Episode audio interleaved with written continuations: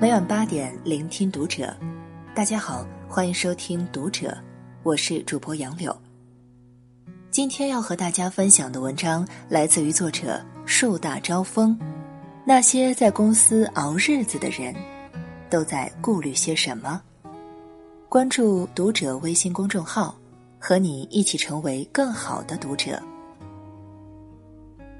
前几年，我曾经跟公司的人事部。去做过一次社会招聘，碰到过这样一个应聘者，他是财会专业毕业的，工作了两年之后，觉得不喜欢会计那样枯燥乏味的工作，于是想转行做市场。他在面试的过程中，各方面的表现都异常出色，人事经理也觉得可以破格录用这个不是科班出身的应聘者，但是他提出的一个条件。却让人事经理瞬间改变了主意。我在原来的公司拿到的工资是五千，福利各方面算起来也有六千多。我想我能够接受的最低工资离这个也不能差太多。人事经理最后婉拒了他，不是他的表现还不足够好，也不是公司拿不出这个待遇给他，而是他还没有对原公司旧行业。来一个了断，同时对转行这件事没有非常清楚的认知。不是科班出身，没有任何行业经验，公司是需要花时间培养的。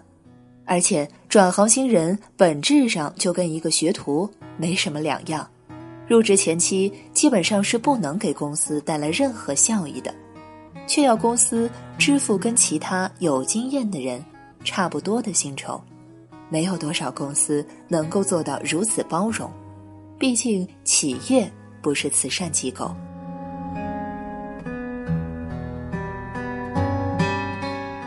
你去新行业能够达到现在这样的工资水平吗？如果不能，你为什么要辞职？转行之后，如果达不到现在的薪资标准，还不如在原来的公司好好待着。经常能够听到这样的声音来劝说准备要转行的人。是的，我们跳槽转行，都是为了能够有更好的收入。毕竟抛弃原有熟悉的环境，去适应新的环境，并不是每个人都愿意这么做。但是我们似乎忘了，我们当初为什么要转行？当初决定转行，难道仅仅只是因为工资水平吗？难道不是因为原来的行业日渐萎缩，我们越来越看不到前景了？难道不是因为我们千辛万苦找到自己这一生的挚爱，想要全身心的投入到自己挚爱的领域当中去？难道不是因为我们看到了新行业的发展趋势，渴望跟上行业的大发展吗？为什么我们这些初衷都在决策的时候通通被遗忘？只惦记着在转行之后应该立刻能够赚到多少钱。如果目标仅仅只是要赚到原先的工资水平，那我们又为什么要那么折腾着去转行呢？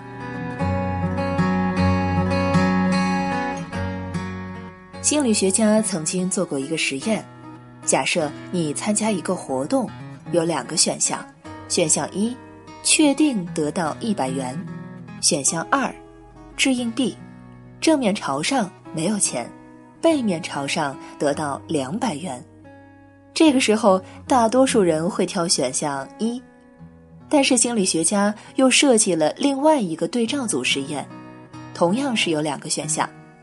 选项一，确定让你交一百元；选项二，掷硬币，正面朝上你交两百元，背面朝上你不用交钱。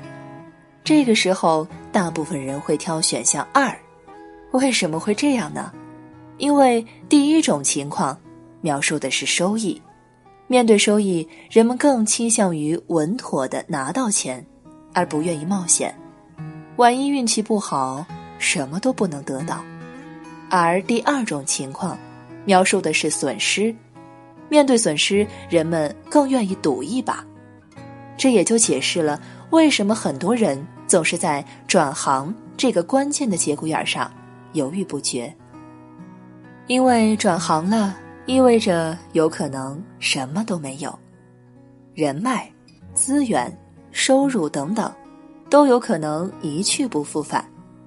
继续留在原来的公司，可以继续享有稳定的收入和现有的资源。当我们决定要转行的那一刻，我们其实已经对原有行业、原有公司判了死刑。尽管继续待下去，薪水可以照领，但是相比于每个月稳定的薪水收入，让我们损失更大的其实是时间成本的消耗。很多人恰恰忽略了这一点，心里想着：“我再看看吧，熬到年底拿了年终奖之后再辞。”哎，再看看吧，现在转行还看不太清楚未来的路，再熬几个月再说吧。殊不知，熬的日子消耗掉的不仅仅是你的时间，更是你的精力、你的耐心。日子久了，甚至会重新让你。在转行与不转行的利益取舍上，更加的摇摆不定，最终抱憾终身。眼看着带球已经进入禁区，就差临门一脚了。这个时候，你需要的是给自己一点自信，学会一些方法，让转行这件事在你的职业生涯过程中过得相对平稳一些。一。接受比别人的起点低这个事实，赚的少了，并不是我们能力不强，也不是我们不够努力，而是我们去到一个新行业，必须接受从低开始。我们是从低开始，并不是从零开始。我们并不像刚毕业的大学生那样一张白纸，毫无方向。我们接受过职场的熏陶，有了几年工作的历练。我们知道怎样迅速开展新工作，知道怎样更加有效的接受新知识。比起大学毕业生，更重要的是，我们知道想要在新行业上面获得些什么，付出些什么。二，用外行人的专业态度和专业技能打动行内人。如今跨行业就业的人已经越来越多。然而，并不是所有的人都能如己所愿。我愿意从低开始学习。我在过往的公司连续几年业绩名列前茅。我愿意接受加班等等，这样的理由已经很难打动面试官了。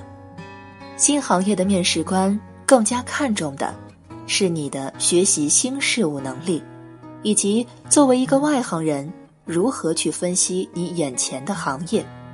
你可能不懂什么是新媒体运营，也不懂怎样运营，但是你可能知道有个微信公众号，也可能看过那种在朋友圈疯传的文章。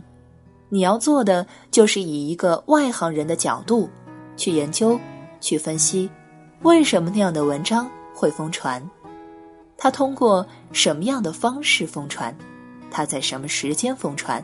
为什么同样一件事情的报道，两篇文章的传播效果会不一样？层层深入的去研究，习惯用“为什么”“怎么样”“怎么不一样”这样的疑问词思考问题，代表着一个人的思考能力、分析能力、探索能力和解决问题的能力。这种能力在任何行业都通用。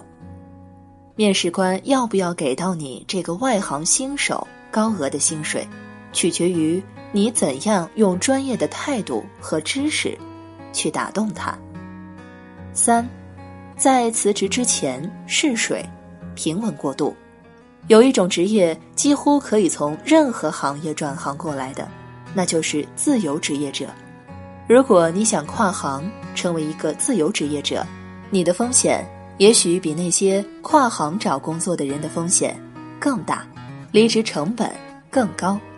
但是，唯一与跨行找工作不同的是，你在决定成为一个自由职业者之前，可以先试探市场上的行情。如果你是一名摄影爱好者，可以在周末的时间给人兼职拍照；如果你是一名写作爱好者，可以利用空闲时间给网站写稿。总而言之，在辞职之前，先试水，掂量一下自己的能力，同时了解一下市场的需求和动态，保证跨行的平稳过渡。干一行爱一行，是我们自古以来对敬业者的赞词。只是现实和形势，有时候不得不让我们做出选择，离开原来的行业，选择新的行业。转行在我们漫长的职业生涯里面，出现的次数也许仅仅只有一两次。我们需要有选择的勇气，更要有舍弃的智慧，舍得，舍得。有舍才有得，接受从低做起，接受比过去低很多的薪酬待遇，接受一切，需要从头再来。我们也始终要知道，不跟旧行业彻底决裂，是无法进入到一个崭新的领域，而暂时的屈就，正是为了日后能够更加快速的崛起。以上就是今天和你分享到的文章，我是主播杨柳，感谢收听读者，我们下期再见。